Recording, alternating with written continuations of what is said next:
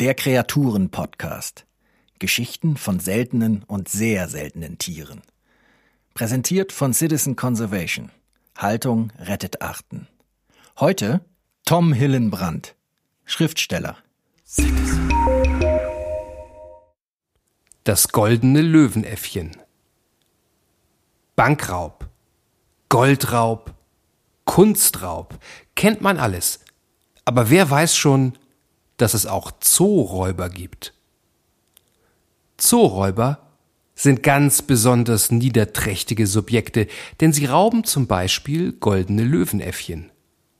Diese sind zwar nicht aus Gold, sondern verdanken ihren Namen der charakteristischen Frisur, die sie mit den berühmten männlichen Großkatzen teilen, einer goldenen Mähne also, aber auf dem Schwarzmarkt für exotische Tiere sind sie offenbar Gold wert.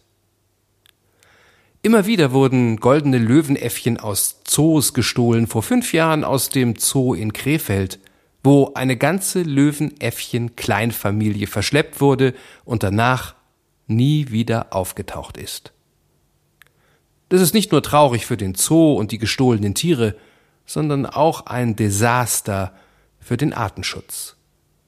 Löwenäffchen sind selten, und vom Aussterben bedroht, und bei einer bedrohten Tierart wird durch jedes einzelne fehlende Individuum die genetische Vielfalt der Population reduziert, welche für den Arterhalt so bedeutend ist.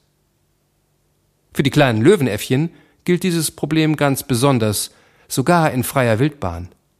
Goldene Löwenäffchen wohnen ausschließlich in tropischen Regenwäldern im südöstlichen Brasilien, vor allem im Bundesstaat Rio de Janeiro ein kleiner Lebensraum und dann noch einer, der auch von Menschen besiedelt wird, das ist immer eine ungünstige Kombination.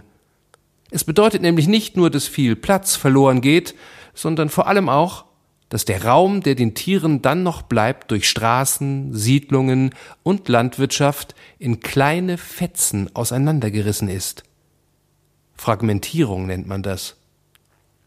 Und in diesen verkleinerten, fragmentierten Gebieten kommt es dann eben schnell zu Inzucht, die sich auf die Gesundheit der Tiere auswirkt. Und zwar nicht positiv. Tatsächlich war es vor allem die gezielte und gut koordinierte Nachzucht in zoologischen Gärten mit erfolgreicher anschließender Wiederauswilderung in den 90er Jahren, durch die das komplette Verschwinden der Löwenäffchen gerade ebenso verhindert werden konnte. Ihre Zahl in der brasilianischen Wildnis liegt aktuell wieder im vierstelligen Bereich, immerhin. Zusätzlich leben einige hundert Exemplare in verschiedenen zoologischen Gärten weltweit, die rechtlich dem Staat Brasilien gehören. Wie alle Tierarten in wissenschaftlich geführten Zoos werden sie wie eine zusammenhängende Population behandelt und regelmäßig zwischen den Zoos ausgetauscht, um Inzucht zu vermeiden. Bei Menschen beliebt sind goldene Löwenäffchen natürlich auch deshalb, weil sie so hübsch anzusehen sind, mit ihrem seidigen Fell in leuchtendem Goldorange und der besagten goldenen Mähne ums putzige kleine Gesicht herum. Um die 30 Zentimeter messen sie von Kopf bis Rumpf und als Krallenaffen haben sie an Händen und Füßen nicht Nägel wie die meisten anderen Affen, sondern eben Krallen, mit denen sie besonders behende an Baumstämmen entlang klettern können, auch kopfüber von oben nach unten. Ihren Nachwuchs, meist Zwillinge, ziehen die Tiere in der Familie gemeinschaftlich auf, vor allem aber nehmen sich die Väter selbstverständlich ihre Elternzeit und tragen die Kleinen ausführlich mit sich herum. Sympathisch und fortschrittlich sind sie also auch noch. Solche freundlichen Wesen zu kidnappen oder kidnappen zu lassen, sie illegal fair oder anzukaufen und damit ihren Fortbestand zu gefährden, so ein Programm kann von uns aus gern vollständig und für alle Zeit gecancelt werden.